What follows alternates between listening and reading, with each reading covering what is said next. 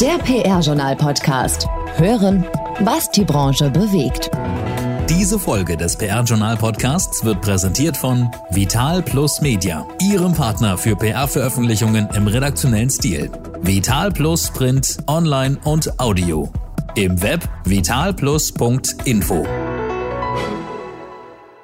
Wir sind im Februar und an dieser Stelle wie immer ein herzliches Hallo zum PR-Journal-Podcast mit den wichtigsten Neuigkeiten aus der PR-Welt. Mein Name ist Gerrit Zienicke und auch bei mir heute wieder dabei mit den Nachrichten mein lieber Kollege Marc und später dann der Chefredakteur des PR-Journals Thomas Dillmann. Und wir sprechen heute über Themen wie zum Beispiel das Edelmann Trust Barometer, das ja Anfang des Jahres rausgekommen ist. Es geht ums Thema Metaverse in Deutschland und es gibt auch Neuigkeiten beim PR-Journal selbst. So, das war jetzt meine Vorrede und Marc, du bist dran mit den Nachrichten. PR News. Ja, hallo und wie immer gibt es wieder einige wichtige Meldungen aus dem vergangenen Monat. Mediendirektor Christoph Hart verlässt das Erzbistum Köln wieder. Noch bevor der Kölner Erzbischof Rainer Maria Wölki am 2. März auf seiner knapp halbjährigen Auszeit in sein Amt zurückkehrt, tritt sein Sprecher den Rückzug an. Hart hatte seinen Job bei Wölki erst am 1. Juli 2021 angetreten. Das Erzbistum Köln hatte sich erhofft, mit seiner Hilfe die schwere Kommunikationskrise infolge der katastrophalen Kommunikation zur Veröffentlichung der Missbrauchsgutachten 2021 wieder in den Griff zu bekommen. Doch jetzt hat Hart nach nur sieben Monaten die Reißleine gezogen und um Auflösung seines Vertrages zum 28. Februar 2022 gebeten. Hart war unter Erzbischof Wölki der fünfte Kommunikationsdirektor in nunmehr neun Jahren. Kerstin Gammelin wird neue Sprecherin von Bundespräsident Frank-Walter Steinmeier. Gammelin, die bis zuletzt stellvertretende Leiterin der Parlamentsredaktion der Süddeutschen Zeitung war, folgt auf Anna Engelke. Engelke geht zurück zum NDR, wo sie für die erste Amtszeit Steinmeiers freigestellt war. Gammelin soll gemeinsam mit Marc Brust die Kommunikation des Bundespräsidenten in seiner zweiten Amtszeit schwungvoller gestalten, hieß es in verschiedenen Berichten. Brust, der zuletzt als Politikchef bei der Zeit war, wird Steinmeiers neuer Redenschreiber. Klaus Cox kündigt Einstieg in den Ausstieg an. Klaus Cox, eine der schillerndsten Figuren der deutschen PR- und Kommunikationsszene, kündigt für seine Kommunikationsberatung Cato einen Generations- und Rollenwechsel an. Nach zwei Jahrzehnten ihres Bestehens regelt die Sozietät für Kommunikationsberatung jetzt langfristig die Nachfolge. Die Geschäftsführung geht an die nächste Generation, die auch bisher schon in der Unternehmensberatung tätig war. So übernehmen Sohn und Tochter der Gründer, Jan Niklas und Annalena Cox, die Leitung der Kommunikationsberatung, die ihren Sitz in Horbach-Westerwald und in Berlin hat.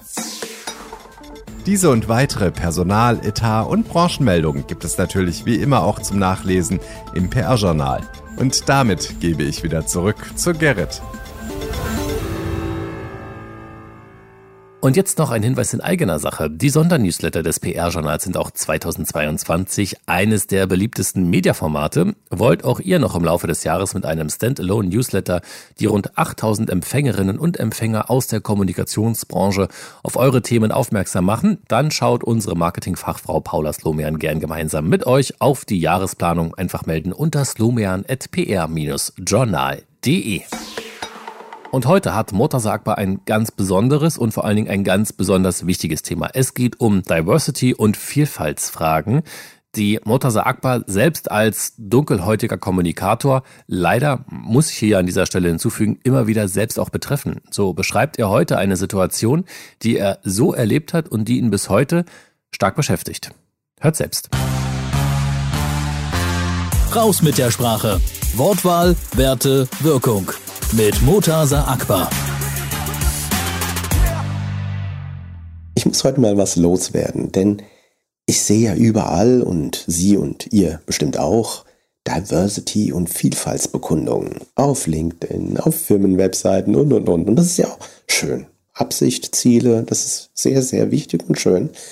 Natürlich gibt es dazu auch Gegenwind, gerne auf Twitter gelesen und auf vielen anderen Kanälen mehr. Aber damit will ich mich gar nicht tiefergehend beschäftigen, sondern euch mal naja, so das Leben und die, das wahre Leben und konkrete Beispiele zeigen oder schildern, wie das Leben da draußen so ist für einen ja, dunkelhäutigen Kommunikator, wie ich es bin.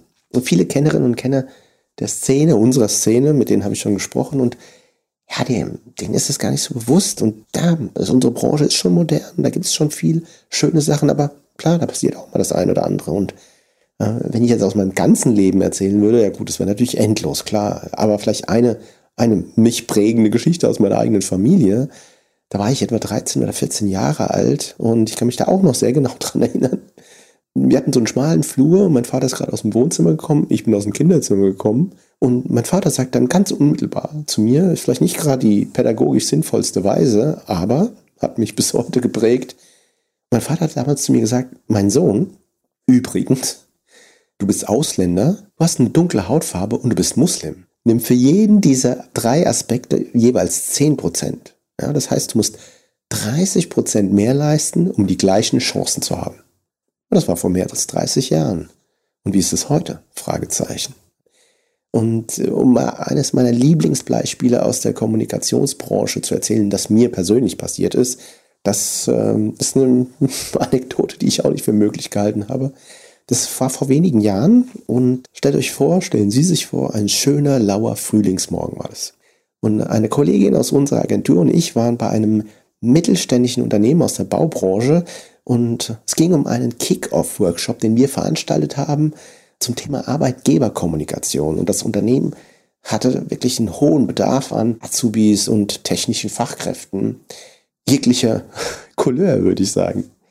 Und der Workshop war schon sehr weit oben aufgehängt. Es war der Scheidende, der Geschäftsführer da, der in Rente geht, der Neue, sein Nachfolger war da, die Marketingleitung, die HR-Leitung, die uns als Agentur auch nach einem sehr wertschätzenden und angenehmen Prozess ausgewählt hatte. Und es waren auch einige Vertriebler und einige Techniker da. War groß, ein großer Workshop und wichtig und hoch aufgehängt. Und die HR-Leiterin hat dann den Workshop kurz eröffnet, uns alle begrüßt und dann zu mir übergeleitet. Und ich bin dann nach vorne gegangen, war ein relativ großer Konferenzraum, außenrum überall Fenster und die Tische waren so in einer U-Form aufgestellt. Und ich stand dann vorne und habe auch begrüßt und wollte ein bisschen die Ziele erläutern, Workshop-Ablauf, was wir denn alles so Schönes vorhaben an dem Tag.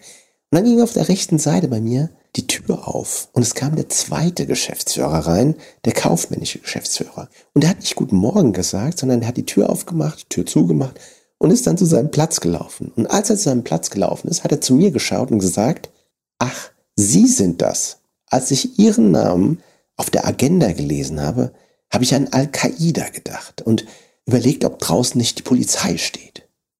Schön, oder? Und jetzt frage ich Sie und ich frage ich dich, wie würden Sie oder wie würdest du darauf reagieren? Das wird mich wirklich sehr, sehr interessieren. Und ich würde mich über Ihre und eure Antworten darüber sehr freuen. Und wie ich da reagiert habe, erzähle ich gerne ein nächstes Mal. Das war Raus mit der Sprache. Wortwahl, Werte, Wirkung. Mit Motasa Akbar, Keynote-Speaker und Geschäftsführer von Wortwahl. Agentur für Unternehmens- und Online-Kommunikation. Jeden Monat neu. Im PR-Journal-Podcast und als Kolumne der Sprachoptimist auf prjournal.de.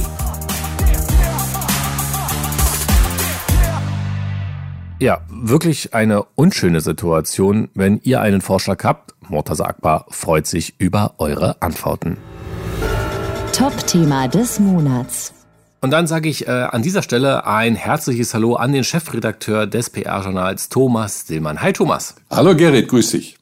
Wir haben heute drei spannende Themen, die wichtigsten Ergebnisse des Edelmann Trust Barometers. Damit fangen wir auch gleich an.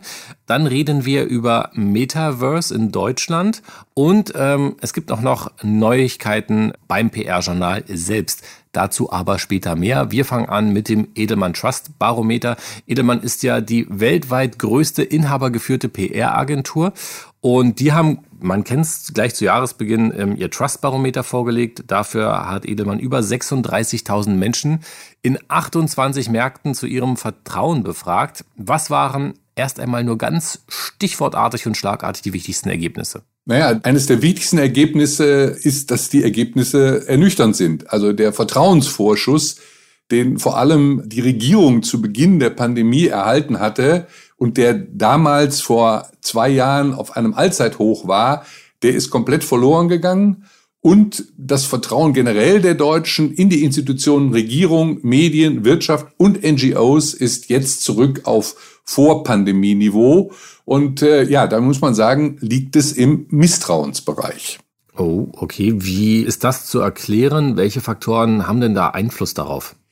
Naja, das Trust-Barometer von Edelmann hat da wirklich was Interessantes herausgearbeitet. Regierung und Medien werden hierzulande anstatt als einigende Kräfte eher als spaltende Kräfte in der Gesellschaft inzwischen angesehen.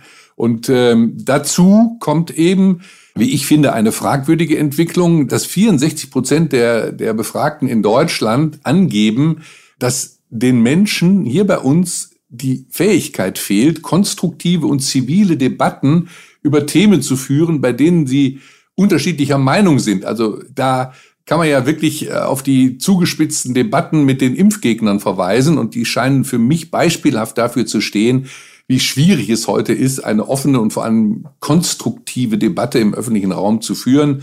Und ja, die Zahlen zeigen halt, dass das Klima für einen öffentlichen Diskurs als durchaus vergiftet angesehen werden kann. Vor allem ähm, bei uns Medien ist mir auch ein Negativtrend aufgefallen, gerade was so das Thema angeht, als Informationsvermittler von validen Informationen. Das ist mir aufgefallen, als ich das bei euch durchgelesen habe auf der Seite. Wie bewertest du das? Also das ist sicherlich bedenklich, denn Fake News haben in diesem Sinne weiter Konjunktur oder ja, um es noch präziser zu sagen, laut der Umfrage oder laut des Edelmann Trust Barometers haben gut zwei Drittel der Deutschen äh, geben an, dass sie ähm, sich davor sorgen, dass Falschinformationen oder Nachrichten als Waffe verwendet werden. Und global, also über Deutschland hinaus, ist dieser Wert auch auf einem Allzeithoch. Und äh, diese Sorge führt dann auch dazu, dass das Vertrauen gegenüber Führungspersönlichkeiten aus Wirtschaft, Medien, Regierung sinkt, sich also eben im Negativbereich bewegt. Also weniger als 50 Prozent der Befragten haben dann tatsächlich Vertrauen in die genannten Gruppen ja, muss man einfach festhalten, für ein positives gesamtgesellschaftliches Klima, in dem man konstruktiv diskutieren könnte, ist das sicherlich schädlich. Wir sind ja auch immer versucht, positive Sachen herauszufinden. Gibt es denn irgendwo äh, Licht am Horizont, wenn man sich die Zahlen anschaut? Ich meine, auch bei euch in eurem Beitrag war die Rede davon, dass an die Wirtschaft und Arbeitgeber zumindest positive Erwartungen gerichtet sind. Naja, also ja und nein. Also auf der einen Seite ist das rausgearbeitet worden, auf der anderen Seite bin ich skeptisch. Also das vorhandene beschriebene Misstrauen in die Leistungsfähigkeit und Verlässlichkeit der Regierung führt dann auf der anderen Seite vermeintlich zu einer erhöhten Erwartungshaltung an die Wirtschaft und ihre Unternehmenslenker. Also die Wirtschaft wird dann in Teilen als kompetenter als die Regierung angesehen und bekommt hier eine klare Rolle in Bezug auf einen Informationsauftrag zugesprochen, denn in Deutschland soll die Kommunikation des Arbeitgebers die glaubwürdigste Informationsquelle sein. Aber gut, betrachten wir das Ganze mal als Chance für Unternehmen und Arbeitgeber, an ihrer positiven Reputation zu arbeiten. Und wenn das gelänge, dann wäre bei dem insgesamt negativen Vertrauensklima schon ein bisschen was gewonnen. Ja, das äh, ist wohl wahr. Vielen Dank, Thomas. Soweit erst einmal zum Edelmann Trust Barometer 2022. Genaue Zahlen und Vertrauenswerte könnt ihr natürlich wie immer nachlesen beim PR-Journal. So, zweites Thema, Thomas. Ähm, wir haben es angesprochen, es geht ums Metaverse in Deutschland. Ihr habt im PR-Journal da auch in diesem Monat noch eine sehr interessante Untersuchung vorgestellt und zwar über eine Potenzialanalyse von Metaverse in Deutschland.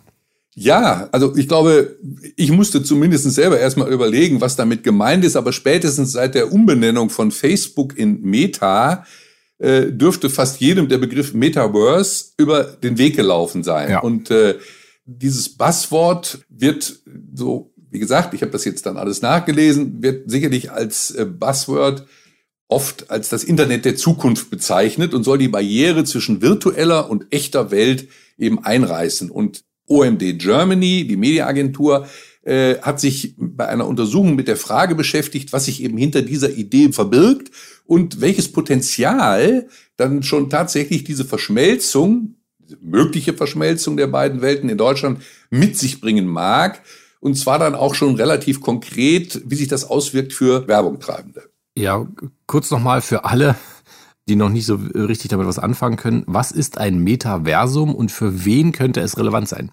Also, ich habe jetzt aus dieser Untersuchung herausgelesen, dass man als Metaverse eine virtuelle Welt bezeichnet, in der Menschen viele der Dinge tun können, die sie auch im realen Leben können. Also arbeiten, Spaß haben, einkaufen, Sport treiben und eben auch Kontakte knüpfen. Denn so, es besteht die Möglichkeit, dann auch in diesem Metaverse ein eigenes Unternehmen zu gründen, Land zu kaufen, Kunst zu machen, Konzerte zu besuchen, alles in einer virtuellen Umgebung. Das hört sich fast spielerisch an, wie Computerspiele, die es früher gegeben hat. Es soll aber sein ein vielfältiges Ökosystem, das Cross-Plattforming zum Ziel hat. Also die zuvor getrennten Bereiche Shopping, Arbeiten, Freizeit, Sozialleben sollen sich in einer lebendigen virtuellen Welt vereinen. Und mit der digitalen Version seiner selbst, also wenn ich dann einen Avatar habe, dann kann ich mich mit diesem in dieser Welt dann bewegen und kann auch Dinge kaufen. Als Zahlungsmittel gewinnt man dann Kryptowährung und so wird eine virtuelle Welt erschlossen, die ich mir physisch vielleicht so einfach und so schnell nicht erschließen könnte. Ja, wirklich spannend. Klingt so ein bisschen wie ähm, die Sims, nur als echtes Leben sozusagen, aber irgendwie auch online. Sehr spannend. Ja, die ersten Ergebnisse dieser Potenzialanalyse aus dem Januar zeigen ja auch, dass sich 61 Prozent der 3000 Befragten ähm, im Alter von 16 bis 60 Jahren auch vorstellen können, ein Metaversum in Zukunft zu nutzen beziehungsweise 11 Prozent es sogar bereits nutzen. 27 Prozent geben an, sich eine Nutzung ähm, noch nicht wirklich vorstellen zu können. Lediglich 12 Prozent der Befragten sagen grundsätzlich Nein. Ich glaube, dass die Ergebnisse immerhin 3000 Befragte, das muss man ja auch erstmal äh, zugrunde legen, dass die insgesamt positiver ausgefallen sind, als sie das vorher selbst erwartet haben. Und es können sich eben einfach, das kann man auch nachvollziehen, glaube ich, viele Menschen vorstellen, Aktivitäten wie Gaming, wie, wie Bildung, wie Shopping, das kennt man ja fast schon, vielleicht aber auch virtuelle Reisen, sozialen Austausch, der Besuch von Kulturveranstaltungen in einer virtuellen Welt wahrzunehmen. Und wie aussagekräftig die Ergebnisse am Ende tatsächlich sind, das möchte ich jetzt mal dahingestellt sein lassen. Aber alleine, um diese Pläne von Metaverse etwas greifbarer zu machen, um das besser zu verstehen, war es mir wert, dass wir diese Untersuchung jetzt hier mal aufgegriffen haben und kurz vorgestellt haben. Und dann haben wir jetzt dieses Thema auch abgehakt, sozusagen, ähm, Thomas. Wir kommen jetzt zu einem Thema von euch und zwar gibt es einen neuen Eigentümer. Thomas, was gibt es zu berichten? Ja, das Wichtigste hast du gesagt. Das PR-Journal hat jetzt mit dem wirklich erfahrenen Marken- und Kommunikationsexperten, Branchenkenner Ernst Primosch einen neuen Eigentümer. Ernst Primosch hat mit seinem Unternehmen BOC, Bureau of Communication, die Anteile der PR-Journal Verlag GmbH zu 100 Prozent erworben. Und ja, das ist letztendlich erfreulich und auch vor allen Dingen ganz im Sinne des PR-Journal-Gründers und Herausgebers Gerhard Pfeffer. Denn für ihn ist das, glaube ich, jetzt ein entscheidender Schritt zur Zukunftssicherung des Verlages. Denn äh, den wollte er jetzt gehen. Schließlich hat Pfeffer jetzt im Februar seinen 78. Geburtstag gefeiert. Und da wollte er so langsam seine Nachfolge regeln. Mit 78 schon, okay. aber, aber er bleibt euch ja trotzdem erhalten, ne? Ja, unbedingt. Also Gerhard Pfeffer bleibt Herausgeber und publizistisch verantwortlich. Ernst Primosch ist Geschäftsführer und mit dem BOC dann alleiniger Gesellschafter der PR Journal Verlag GmbH. Somit ist also die Arbeitsteilung klar definiert und beide arbeiten daran, alle guten Ideen für die Zukunft äh, des PR-Journals gemeinsam zum Erfolg zu führen. Und Ernst Primosch begründet das so. Gerhard Pfeffer setzt mit dem PR-Journal seit 20 Jahren Standards. Und ich freue mich, dass es dem Bureau of Communication gelungen ist, sein Lebenswerk nach fast 60 Jahren seines beruflichen Wirkens in der Kommunikation fortzuführen. Ich persönlich freue mich ganz besonders, dass er seine Rolle als Herausgeber weiterhin wahrnehmen wird und was ich tun kann, um ihn dabei zu unterstützen, das werde ich tun.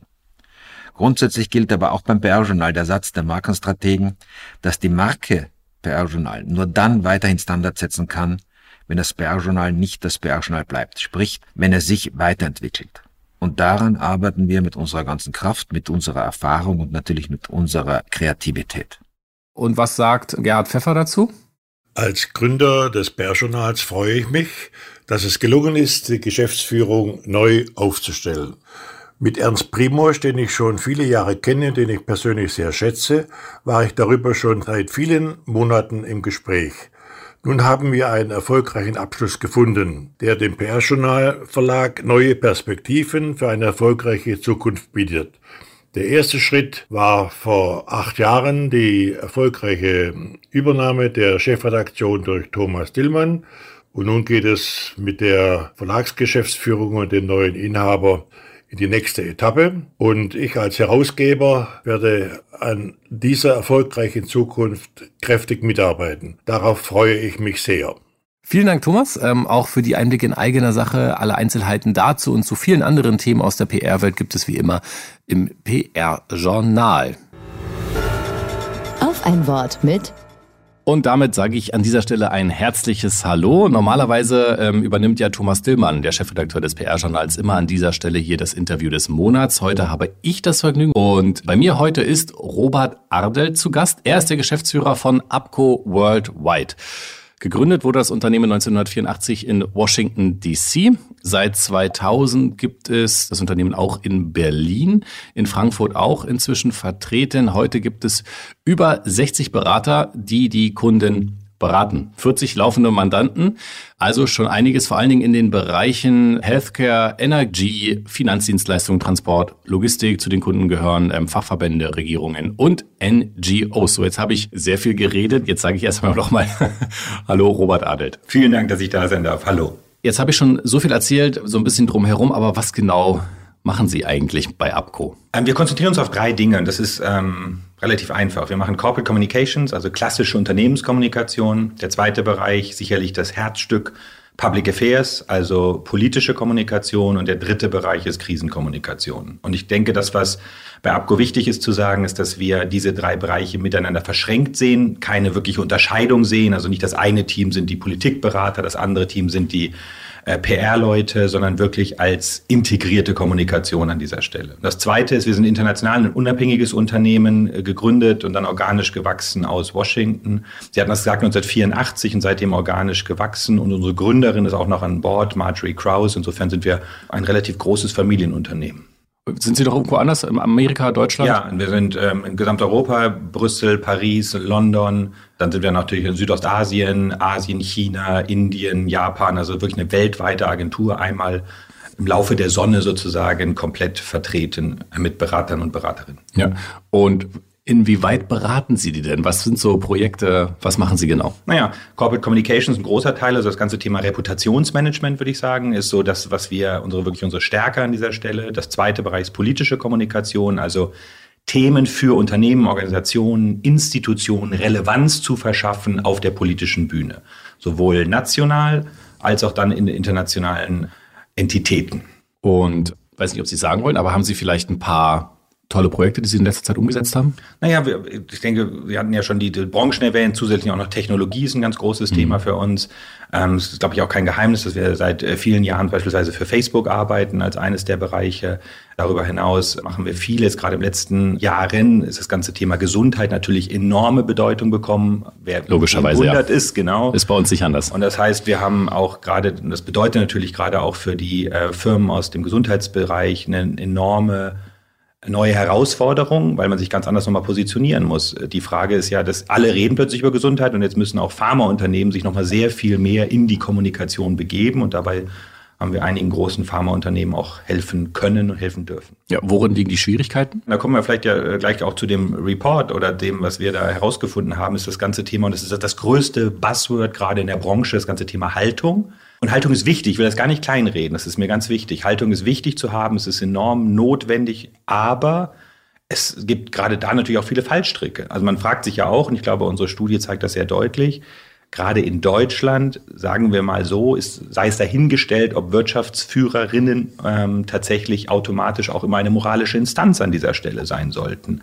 und wie dann Haltung auszudrücken ist. Nehmen wir das Beispiel, tatsächlich ein schönes Beispiel, das ganze Thema Diversität und Inklusion. Da haben sich viele Unternehmen mittlerweile zu geäußert und das ist tatsächlich ein Minenfeld, weil wenn ich mir dann eine Webseite anschaue und auf dieser Webseite ist nichts von inklusiver Sprache zu finden, wenn ich mir dann einen Aufsichtsrat anschaue, wo ausschließlich weiße Männer vertreten sind, dann wird so eine Diskussion zum Thema Haltung kann sehr schnell zurückfeuern. Und zusätzlich, und das zeigt eben unsere Studie, die wir ähm, gemacht haben zusammen mit Civey, sind die Menschen gerade in Deutschland durchaus kritisch, wenn es darum geht, dass sich Unternehmen zu gesellschaftspolitischen Themen äußern. Ja. Jetzt haben wir schon über die Studie gesprochen. Das sollte noch später kommen, aber da wir gerade dabei sind, würde ich sagen, machen wir doch hier an dieser Stelle gleich mal weiter. Ähm, die Untersuchung, da ging es um die politische Positionierung deutscher CEOs und Unternehmen. Mhm. Und was ist das Ergebnis? Konkret zusammengefasst vielleicht. Das Ergebnis ist, dass sich, ähm, dass es äh, ein Teil der CEOs tatsächlich mittlerweile zu gesellschaftspolitischen Themen äußert. Das ist das Erste, aber das eigentlich fand, ich sehr spannend, weil es das erste Mal meines Wissens auch wirklich ein Großteil der Bevölkerung repräsentativ eben und mit unserem Partner CW befragen wurde sehr kritisch dem gegenüberstehen, dass sich Unternehmen, Wirtschaftsführerinnen tatsächlich an dieser Stelle gesellschaftspolitisch äußern. Ich glaube, 60 Prozent finden das eher schwierig. Ja. Das ist ja mal eine Ansage. Weil wenn ich mir sonst anschaue, was ich häufig höre, es ist ja ein größter Teil, dass Leute sagen, unbedingt Unternehmen müssen Haltung zeigen, Haltung zeigen, Haltung zeigen. Unsere Studie zeigt, dass das zumindest mal hinterfragt werden kann, ob das immer der richtige Weg ist. Und wenn, und das wird jetzt wird's richtig spannend, wenn ich es tue, und ich halte das für absolut notwendig, dann muss man sich sehr genau anschauen, mit welchen Themen macht man das. Auch das haben wir gefragt. Und dabei sind vor allen Dingen eher wirtschaftsnahe Themen, also authentische Themen gefragt. Stichwort Digitalisierung, Wirtschaftspolitik, ökologisches Wirtschaften. Das sind Themen, für die sich gerade dann wiederum die jüngere Generation sehr wohl eine Positionierung von Unternehmen wünscht. Insofern würde ich sagen, zeigt unsere Studie sehr deutlich, dass das Thema Haltung notwendig und wichtig ist, aber nicht so nebenbei gemacht werden kann, wenn ich es etwas flapsig formulieren darf. So ein netter Tweet pro Monat wird nicht reichen, um das Thema Nachhaltigkeit wirklich äh, glaubwürdig zu kommunizieren. Ja, und wer dieses Interview in seiner vollständigen Länge hören möchte, der sollte unbedingt jetzt auf den Abo-Button drücken und ähm, Montag einschalten. Hier an dieser Stelle gibt es nämlich das Interview des Monats mit mir und mit Robert Adelt, dem CEO von Upco Worldwide, in seiner vollständigen Länge. Ja, und wir haben ja gerade auch über das Thema Karriere gesprochen und damit machen wir gleich mal weiter. Karrieresprungbrett.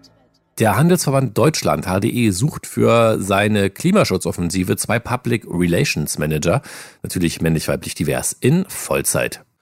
Die Agentur Klenk und Horsch AG, Corporate und Brand Communications mit Büros in Frankfurt am Main, Hamburg und München hat drei Stellen zu besetzen und zwar einen Senior Consultant Finance Communications wird hier gesucht, einen PR Consultant Corporate und Brand Communication und einen Junior Consultant Corporate and Brand Communications. Alles natürlich männlich, weiblich, divers. Und zu guter Letzt, die Bayern Invest Kapitalgesellschafts MBH in München sucht einen Referenten für die Unternehmenskommunikation in Voll- oder Teilzeit auch das männlich, weiblich, divers.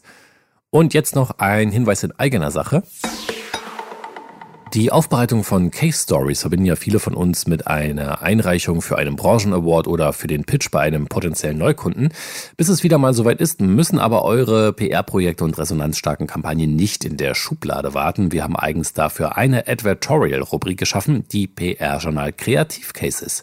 Hier könnt ihr eure Projekte vorstellen, von der kniffligen Aufgabenstellung über kreative Lösungsideen bis hin zu den Ergebnissen und Learnings. Je mehr Cases ihr vorstellen wollt, desto günstiger wird es auch. Einzelheiten verrät wie immer Paula Slomian unter slomian.pr-journal.de.